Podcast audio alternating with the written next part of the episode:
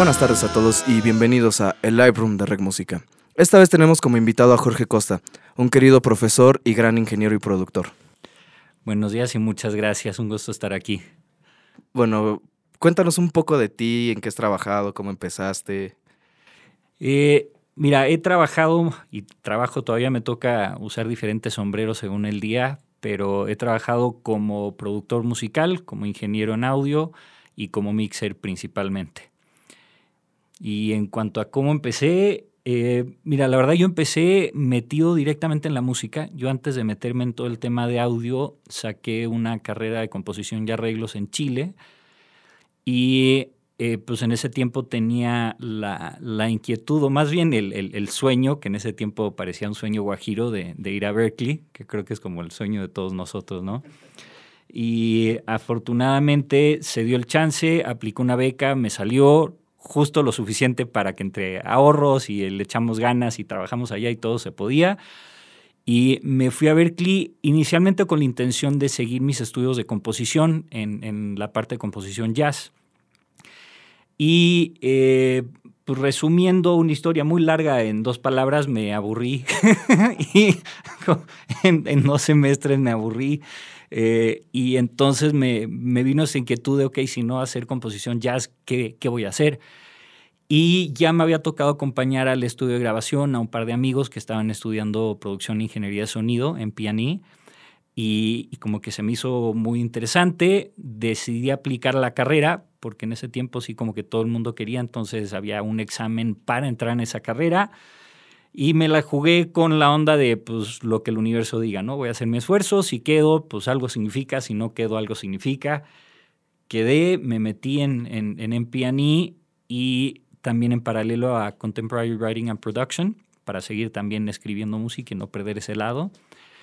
Y la verdad, desde que me metí a los estudios fue así, amor absoluto por todo el proceso de, yo diría todo el proceso de producción, pero eh, tomando en cuenta también el audio, ¿no? Todo desde eh, la composición, los arreglos, el, trato personal con un artista, todo ese manejo psicológico, eh, las técnicas de grabación, las técnicas de mezcla, todo eso para mí fue como que por fin encontré eso que andaba buscando en, en, mi vida musical y pues nunca miré para atrás. ¿No? Entré, hice las dos carreras en paralelo, y apenas me titulé, eh, pues me aventuré ahí, compré un coche que se estaba ya cayendo a pedazos con, con lo poco que quedaba en mi cuenta que se estaba cayendo a pedazos y me fui manejando a Los Ángeles, pues literalmente a la aventura.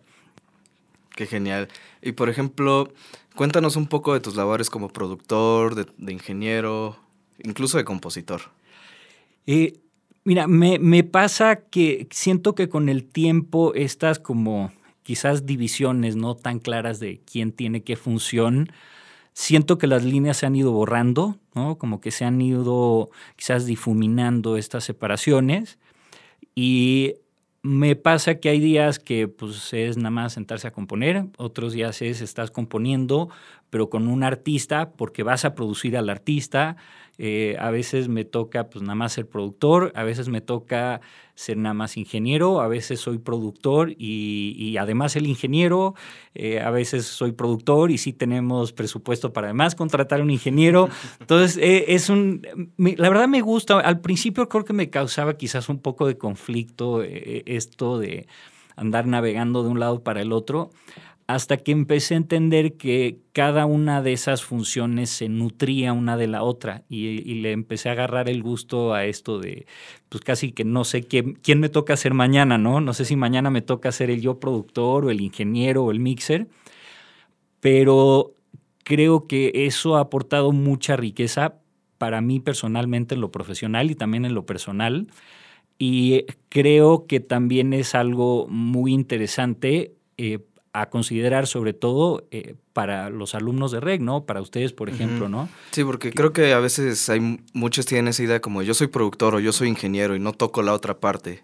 Y últimamente ya no se puede pensar así. Exactamente. ¿no? Obviamente hay un tema práctico con la carrera, ¿no? Si ven toda la cantidad de cosas que les tenemos que enseñar en nueve semestres, combinar las carreras, pues se transformaría como en 12 o 14 semestres, sería poco práctico, pero la verdad es que es casi que nos gustaría hacerlo. Eh, y se me hace algo muy bonito porque lo que yo veo es ingenieros con inquietudes de producción, productores y productoras con, con inquietudes de ingeniería. Y, y, la verdad se me hace súper sano porque yo creo que ustedes mismos se van dando cuenta eh, que pues le sale una chamba y, ah, oye, me llamaron de ingeniero, qué padre, llego a la sesión y, ah, pues llega la banda, oye, bien, qué buena onda, ¿quién es el productor? ¿Qué productor? ah, ok. Entonces, pues como que ya soy productor, ¿no? Porque pues a alguien le van a pedir opinión y si yo soy el que está ahí, eh, ojalá tenga las herramientas, ¿no? Y lo mismo para los productores. ¿No? que yo lo, lo que veo eh, en, clases de producción, y lo hablamos bastante, a mí me fascina la onda de colaboración, ¿no? Y siempre voy a ser muy pro colaborar y no de yo hago todo solito en mi casa y yo conmigo, con todo mi yo y no necesito a nadie, pero también siendo prácticos, ¿no? Si yo estoy en un proyecto de producción y quiero, pues tengo que producir una maqueta antes de la producción, híjole, la posibilidad de que tenga un presupuesto que me permita contratar ingeniero y mixer para la maqueta y después ingeniero y mixer para la producción, eh, ojalá, ¿no? Ojalá lleguemos a eso, pero como no es lo normal, entonces es muy importante también para los productores, así como para ustedes que son ingenieros, tener conceptos de producción cuando no hay un productor presente y hacerse valiosos, porque ese es el tema, hacerse valiosos para tu cliente. Y si, si al revés, ¿no? Estás, perdón, si al revés estás de productor y pues, tienes que grabar, sí, no significa que tienen que ser tan buenos en ingeniería como un ingeniero, pero si no saben, no sé, conectar unos micros, poder sacar un buen nivel, hacer un buen rough mix, eh, realmente va a estar muy difícil que avancen en su carrera como productores. Exacto. Por, y cuéntanos un poco de ¿Cómo mezclas tú estas labores? ¿Cómo puedes ser ingeniero y a la vez, no sé, estar tratando con el cliente y no estar pensando en ingeniero de esa toma no me gustó? ¿Cómo decirle ese tipo de cosas al cliente desde el lado como productor? Mira, eh, yo diría, creo que no hay una receta. Eh, la única cosa que, que, sí va a ser importante, independiente como de las sutilezas de qué labor me toque, es la preproducción. Y pensando en este caso, lo digo porque si yo hago preproducción, me doy el trabajo de hacer un trabajo previo con mi artista, darle una dirección al proyecto, entre otras muchas cosas, me voy a averiguar cuántos sombreros me tengo que poner.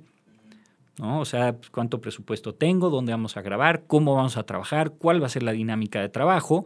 Entonces, si yo también, eh, tomando en consideración los recursos que voy a tener disponibles, ¿no? Y que hay recursos, no me refiero solo a dinero, recursos puede ser eh, exactamente equipo, los músicos, el estudio, eh, hasta puede ser el que alguien me dé un favor, entonces como yo le eché la mano a mi cuate baterista, le puedo cobrar el favor y decirle, oye, pues esta vez tú échame la mano porque necesito un baterista y no me alcanza, ¿no?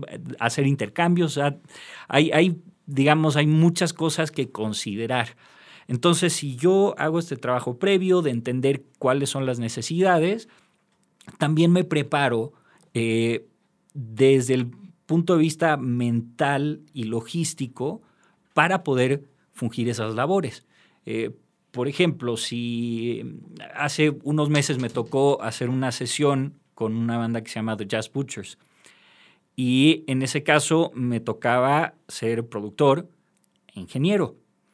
Ahora, si hubiera estado en un estudio chiquito donde probablemente mi asistente es alguien con poca experiencia, eh, sí yo hubiera tenido que ponerme eh, pues, en este eh, como mindset de pues yo tengo que fijarme en todo a todo momento. en este caso, por ejemplo, bueno, parte de la preproducción, la banda me dice, mira, tenemos este presupuesto y una de las cosas donde sí queremos invertir presupuesto es queremos grabar en este estudio porque es como el estudio de nuestros sueños, que era Capitol, que también era el estudio de mis sueños. Entonces, de todos. Exacto. Y entonces, ¿cuál fue la ventaja? Yo pues llamo a Capitol para ver quién va a ser mi equipo de trabajo y me doy cuenta que mi, y aquí voy a decir entre comillas, asistente ingeniero, era un ingeniero con más experiencia que yo. Y además lo conocía. Entonces, ¿Qué me permitió? Me permitió pensar en, ok, sí como ingeniero me voy a encargar de lograr el sonido que yo quiero, pero tengo alguien al lado mío que maneja Pro Tools tan bien o mejor que yo y que tiene tanta o mayor experiencia que yo en sesiones de grabación. Por lo tanto, y además lo conozco y tenemos buenísima onda. Entonces tendría que ser muy bruto de no apoyarme en esa persona. Entonces, en ese caso, la dinámica, que fue muy padre porque no se da muy seguido, fue de ya saqué los sonidos, yo le dije cómo quería la dinámica de trabajo y literalmente él me dijo, perfecto, entonces pues yo ya aquí me encargo de Pro Tools y tú, tú dedícate a producir. Y fue precioso, yo literalmente pude cerrar los ojos y escuchar música y nada más concentrarme en la música, nunca miré la pantalla, no tuve que mirar qué número de toma, porque obviamente tenía alguien al lado que estaba, pero haciendo todo eso a la perfección. Entonces, obviamente ese es como el mundo ideal.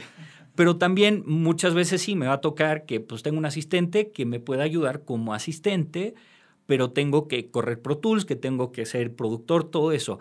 Y normalmente lo que hago ahí y que me ha funcionado no trato de hacer las dos cosas al mismo tiempo. ¿A qué es lo que voy? No trato de, si yo me dedico a ver la pantalla para ver si, no sé, está clipeando Pro Tools o al mismo tiempo que trato de escuchar, e, e, eso no, no, no. El cerebro literalmente no te da abasto. Entonces, en ese caso, me preocupo obviamente siempre tener niveles en que tenga un headroom generoso para evitar cualquier tipo de clipeo eh, reviso bien que todo esté funcionando y de ahí en adelante para mí Pro Tools se transforma en un tape. O sea, tengo el Pro Tools, ni siquiera tengo la pantalla al frente, les pido que me la pongan al lado, eh, pico grabar, cierro los ojos y me dedico a escuchar música. Termina la toma, paro. ¿no? Y ahí vuelvo como a, soy ingeniero otra vez, reviso, escucho, si algo no me gustó, quiero hacer un ajuste, hago el ajuste, vamos a la siguiente toma y lo mismo, ¿no? Grabar, yo cierro los ojos y escucho música. Ahora, eso no es algo ni que me dijeron en una clase ni que me di cuenta en la primera sesión, ¿no? Fueron años de, pues también de errores, ¿no? En que fui aprendiendo y esa mecánica a mí me funciona muy bien. Por ejemplo, nos llega una pregunta ahorita a cabina. Ajá.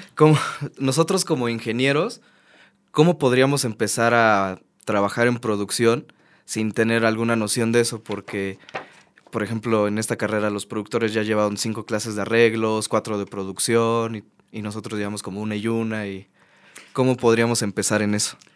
Mira, yo creo que lo primero no tiene que ver realmente con clases, ni qué clases tuviste, ni qué clases no tuviste. Yo creo que el tema, y esto aplica para mí a todo el, alumnado de REC, es nunca nos podemos olvidar que somos músicos antes que nada. Esa para mí es la clave. Porque si yo me acuerdo o no me olvido o no dejo de ser músico, ya ese instinto musical te va a decir mucho. Más allá del conocimiento técnico específico de arreglos, tú como músico, si algo suena mal musicalmente, por lo menos te das cuenta que algo está mal. Y quizás si alguien tiene más herramientas, se dará rápido, cuenta más rápido de qué es lo que está mal. Pero tú ya puedes decir, ah, espérate, espérate, a ver, ahí hay algo y no es un tema de grabación, ahí hay un choque armónico, ahí hay un choque melódico, hay algo, ¿no? También como músico, escuchas música. Si escuchas música, ya tienes algún instinto por de estructuras, de melodías, de, ¿no? ¿Qué se te queda en la cabeza, qué no? Y, y solamente ya con ese concepto musical puedes ayudar muchísimo a un artista o a una banda que no cuenta con un productor o productora que los ayude desde fuera. Ahora, eh, y esto ya como independiente de cuál pueda ser el programa de estudios que tú lleves, eh, siempre hay que seguir aprendiendo, siempre hay que seguir estudiando, siempre hay que seguir poniéndose al día. Entonces, si, te voy a dar un ejemplo, tengo algunos alumnos de, producción que eh, tienen esta, este digamos, esta curiosidad de que quieren aprender a mezclar mejor. ¿no? Y, yo entiendo, y es que ahorita no podemos, no sé, que pues, las clases, los créditos, etcétera, perfecto. Ahora, si te gradúas con 23 años, 24, 25, eres un bebé todavía, tienes toda una vida por delante y no, y no puedes pensar en, no, pues es que ya estoy muy viejo. No, entonces hoy terminas tu carrera, te metes en cursos, eh, puedes meterte con tu Mix with the Masters, que es como un súper buen recurso, eh, que sí, barato no está, pero, pero puedes pero es aprender. La confiable. Claro, puedes aprender muchísimo, ¿no? Entonces, el tema va por ahí, es Eh, así como yo puedo decidir que en mis ratos libres quiero jugar Call of Duty, eh, puedo decir que con mi tiempo libre mejor me voy a echar unos cursos de mezcla, ¿no? Y ahí viene un tema de, de, qué tanto me importa. Eh, lo bonito es que hoy en día creo que el, el conocimiento se ha democratizado, ¿no? Antes era como un poco lo que pasaba con el estudio. Si no tenías muchísimo dinero para ir a un estudio, que eran siempre caros, no podías grabar, no podías hacer música. Ahora cualquier persona con unos cuantos miles de pesos, tiene, tiene todas las herramientas para grabar. Eh, y en, en, la parte educacional pasa lo mismo. O sea, sí hay un valor en venir a una universidad, hay un valor para mí intrínseco en compartir con compañeros y compañeras y compartir las experiencias y tener un maestro o maestra que tiene experiencia profesional, que tiene experiencia de vida y que te puede compartir conocimiento a través de ese filtro, ¿no? De las experiencias personales, que creo que es lo que lo enriquece. Pero independiente de eso, híjole, material de técnicas de grabación, de mezcla, de producción, de todo, métete a YouTube. O sea, olvídate, ya no tienes ni que pagar, hay muchísima información. No toda es muy buena, pero, pero lo que voy es que eh, digamos, lo bonito es que ya no hay una barrera para aprender. La única barrera para aprender es qué tantas ganas le quiero echar. Y por ejemplo, ahorita mencionabas, ya cualquier persona puede grabar en casa, etc. ¿Qué tanto crees, bueno, mejor dicho, crees que es un buen momento para empezar en esto, entrarle? Porque hay gente que como que le tiene miedo porque dice, ay, no, la industria musical está medio rara ahorita. No, a ver, si nos vamos a, un, digamos, a un aspecto un poquito más amplio, bastante más amplio, eh, si pensamos en qué es lo que nos da miedo ¿no? del, futuro de nuestras carreras. No, que la tecnología, que inteligencia artificial, que todo eso, ok, es válido. Yo, yo también de repente digo, ¿y hasta cuándo va a durar mi profesión? Pero la realidad es que eso le está pasando a todas las profesiones. Entonces, a lo que voy es que creo que no tiene sentido eh, torturarnos con el tema pensando en es que si yo me hubiera dedicado a otra cosa, los médicos están con el mismo rollo, los abogados están con el mismo rollo, los arquitectos están con el mismo rollo, los enfermeros y enfermeras, o sea, todo el mundo está con el mismo rollo. Entonces, eh, uno tenerle miedo creo que no, pues no nos ayuda a nada. Lo que sí tenemos que tener claro es que nos vamos a tener que reinventar cada cierto tiempo. ¿Por qué? Porque pues, la tecnología cambia las dinámicas y esas dinámicas eh, tienden a hacer desaparecer ciertas, digamos, ciertos, no diría profesiones, pero hay como ciertos skills que nosotros necesitamos para hacer cierto tipo de chambas que de repente llega y un programa de compu lo hace por nosotros. Ok, perfecto. Entonces ya ese skill ya no te sirve profesionalmente, pero van a aparecer otros y van a aparecer otras necesidades. Entonces, si estamos ahí con no el oído pegado al piso escuchando qué es lo que va a pasar, eh, nos preparamos. Entonces, un ejemplo, ¿no? Eh, el otro día estaba hablando con un amigo eh, que es parte del equipo de los estudios ILU en Los Ángeles, que son los estudios de Gustavo Borner que Gustavo es, híjole, es una eminencia y tiene casi monopolizado los Grammys latinos porque el tipo, pues el nivel de proyectos que maneja es una monstruosidad, ¿no? Y que justo me estaba comentando este amigo, Gustavo es, es, es músico, esa es su onda, le gusta grabar, producir, mezclar música. Y pues su negocio iba bastante bien, pero se empezó a dar cuenta que había una necesidad eh, muy alta por el tema de voiceover. ¿Por qué? Porque si bien sí los presupuestos ya no están tan chidos como antes, eh, ahora tenemos Netflix haciendo sus propios shows, tenemos Apple haciendo sus propios shows, tenemos Disney haciendo sus propios shows, tenemos Metro Goldwyn Mayer haciendo... Todo el mundo está haciendo sus propios shows. Cada show necesita postproducción. Entonces, ¿qué hizo Gustavo? Llegó, abrió creo que dos estudios de postproducción, tenía un contacto en Disney y de repente esos dos estudios de producción estaban generando más que los estudios de música.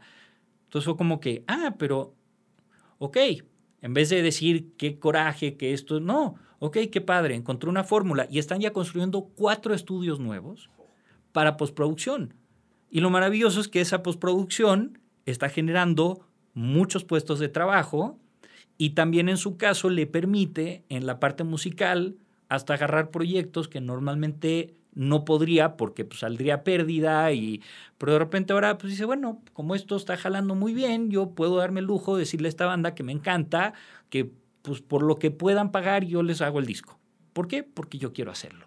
Entonces, lo uso como ejemplo, ¿por qué? Porque yo estoy seguro que Gustavo cuando empezó esto no estaba pensando específicamente en hacer estudios de postproducción, pero fue inteligente al darse cuenta que había una necesidad de mercado. Y puedo garantizarte que mucha de la gente que trabaja con él probablemente nunca se veían trabajando en edición de diálogo, ¿no? Que es como para muchos de nosotros es como, no, por favor, no. Pero si te van a pagar 50 dólares la hora por hacerlo, creo que se te pasa la, pena, ¿no? Como que pues dices, bueno, perfecto, es una buena chamba, sigo estando en lo que me gusta, entonces, ¿no? Entonces, un poco amarrando la idea, yo creo que el tema es, y esto también va a aplicar a los productores, aplica a todos aquí, preparémonos lo mejor posible por lo que ya sabemos, por lo que está pasando, pero estemos conscientes de que esta preparación va a ser constante, que siempre tenemos que seguir evaluando las cosas que estamos haciendo, evaluando si tenemos que cambiar algo y aprendiendo cosas. Sí, porque a final de cuentas creo yo al menos que el lado humano a la música no se lo puedes quitar. Exacto. Porque por ahí hay una inteligencia artificial que compone música estilo Beatles y cosas así, pero el lado humano es lo que te llama la atención de la música. Exacto. Y, y mira, sin ir más lejos, yo cuando estaba estudiando fue cuando, cuando literalmente el CD murió. ahorita todavía de repente es como que tenía una muerte medio lenta, pero yo me acuerdo haber visto, había una tienda en, Boston, había un Tower Records, que era, era la tienda de discos. Ahí es donde te gastabas lo poco que te sobraba a final de mes, ¿no? Garantizado. Y, y literalmente, de repente, pum, cerró. Entonces fue como, ah, pero hay una Virti, cerró. Todas las tiendas de discos cerraron en un solo año. Entonces, obviamente nosotros como estudiantes dijimos, ya nos jodimos ya se murió la industria, ya se acabó, ya no va a haber música, el Napster ya nos acabó, ¿para qué me vine a estudiar? Eh, bla, bla, bla, bla. Y pues han pasado 20 años desde, desde que pasó eso y pues aquí sigo, sigo viendo la música, eh, que si el plan ha salido exactamente como lo hice, absolutamente no, eh, pero no lo digo como algo negativo.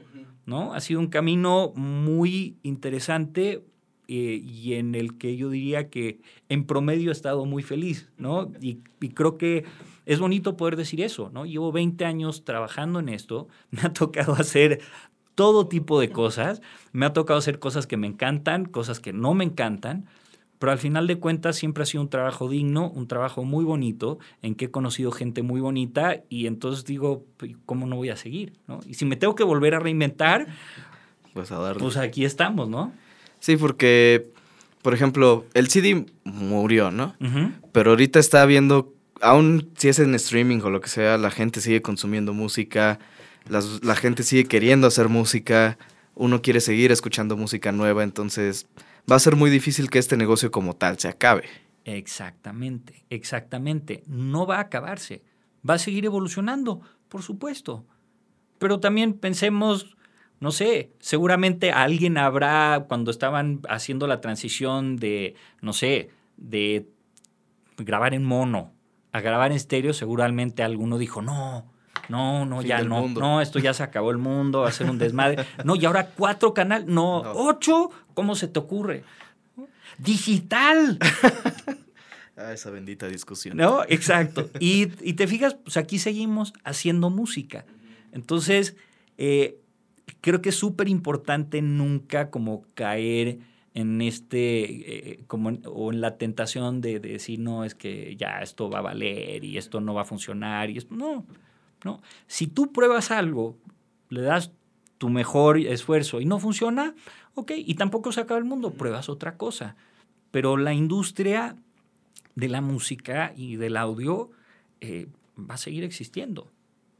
Como tú dices, la gente sigue consumiendo música y va a seguir consumiendo música y la gente quiere hacer música y va a seguir queriendo hacer música. Y eso de una u otra forma siempre nos va a abrir un espacio para poder tener un trabajo y para poder vivir de esto. Entonces, al final, eh, yo creo que ahí lo clave es, es no preocuparse. Porque preocuparse no sirve de nada, es una pérdida de tiempo.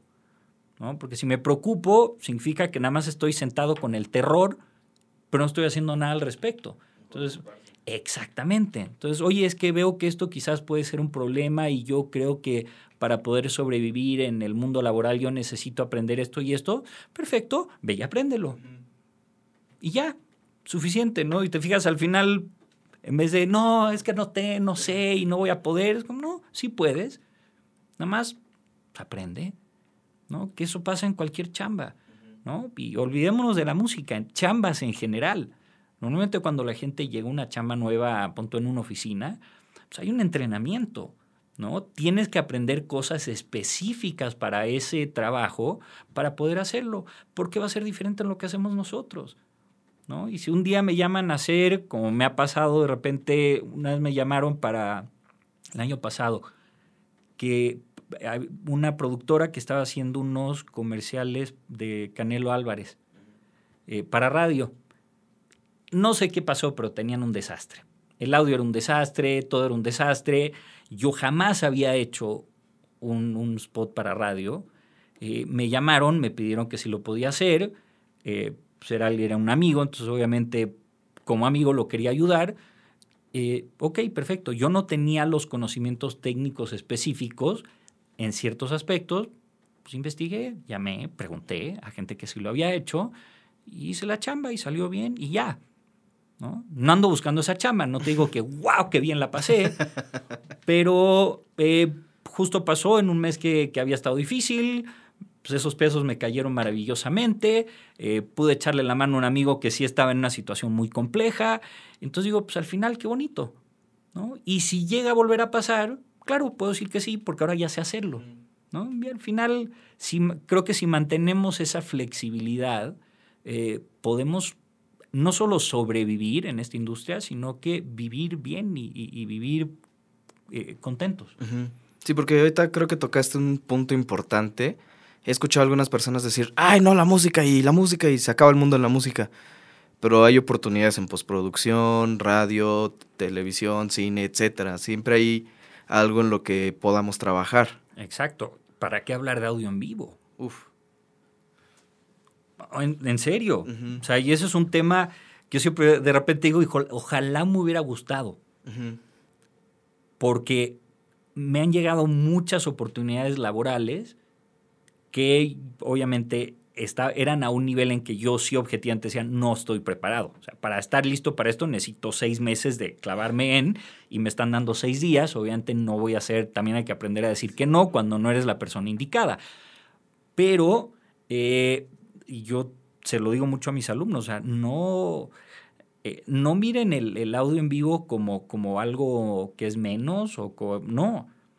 Y de hecho, hoy en día está pasando algo muy curioso. Eh, me pasó el otro día, me encontré con, con un amigo que tiene su estudio de grabación, ingeniero de grabación, de mezcla muy bueno, también masteriza muy bien y me lo encontré en un evento y yo, ah, pues ¿cómo estás? ¿Qué estás haciendo? No sé qué. Me dice, ah, pues sí, le estoy haciendo, eh, le estoy haciendo em, audio en vivo. No me acuerdo si estaba haciendo Front of House. Sí, Front of House.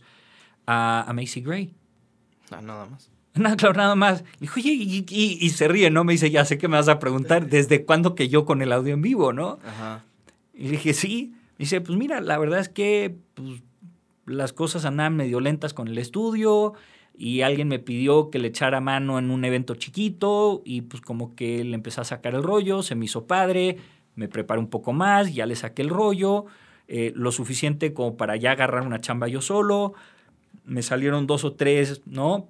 Pequeños shows y hasta que un día me llamó un cuate que pues iban a ensayar con Macy Gray, que se iban a ir de tour y que pues el ingeniero con el que iban a trabajar, que no pudo, que si nos puedes echar la mano en el ensayo. Pues que va al ensayo, les encantó el trabajo, le dijeron, oye, pues si quieres irte de, tour con nosotros, vas. Me dice, y me pagaban mejor de lo que me pagan en el estudio, pagan a tiempo, el grupo de gente era súper buena onda, dijo, pues, ¿por qué no? Y se aventó el primer tour y ya lleva tres. Y lo que él me comentaba poco para aterrizar la historia. Eh, porque yo le dije, oye, pero ¿cómo está esto de tus skills de estudio y trasladarlos a este mundo? Dijo, mira, hay una parte técnica de aprendizaje que sí, o sea, tienes que aprender, no es lo mismo, aquí no hay segundos chances, hay varias cosas, ¿no? Pero me dijo, mira, a mí lo que me comentaron, ¿no? El equipo de trabajo y Macy y el director musical, es que la percepción que ellos tenían es que como yo venía de este mundo del estudio, era incluso más detallista en las mezclas. Entonces encontraban que en mis mezclas de front of house era la onda, lo mejor que habían escuchado, porque sí, claro, en el estudio estás acostumbrado a, un nivel de perfección, porque esa es la chamba, ¿no? En audio en vivo es logra lo más perfecto en tiempo récord, porque nunca tienes suficiente tiempo. En el estudio tienes mucho más tiempo, y por lo tanto te puedes poner más detallista. Entonces me dice, aquí es como, es como un choque de esos dos mundos. Tengo que ah, ser increíblemente detallista, pero lo más rápido posible. Pero me dice, pero también ya tenemos la tecnología que me permite guardar escenas de las mezclas, etcétera. Entonces me dice, sí, híjole, los primeros shows son un ataque al corazón.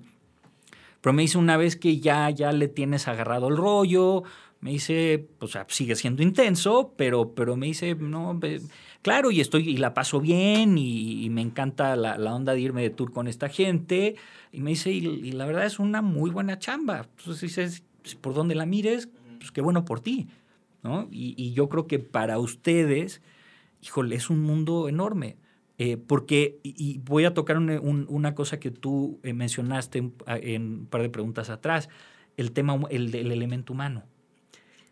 Imagínate que hasta inteligencia artificial reemplaza la producción de beats, reemplaza el comping, reemplaza la afinación de voces, reemplaza la mezcla, reemplaza el mastering. Imagínate. Ojalá no. Ojalá y no. Imagínate. Eh, yo creo que la inteligencia artificial todavía no puede hacer conciertos en vivo. Necesita seres humanos. Y la gente que va a los festivales, porque va, la experiencia humana. Sí. Y para cada uno de esos festivales que cada vez son más, para cada uno de los shows que cada vez son más, que necesitas, necesitas ingenieros en audio, siempre. Entonces, de que va a haber chamba, va a haber chamba.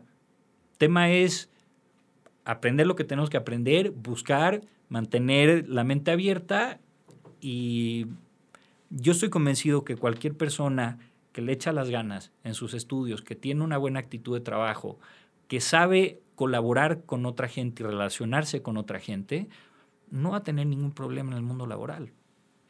Todos tenemos días difíciles, sí, todos tenemos periodos difíciles, pero eso todos.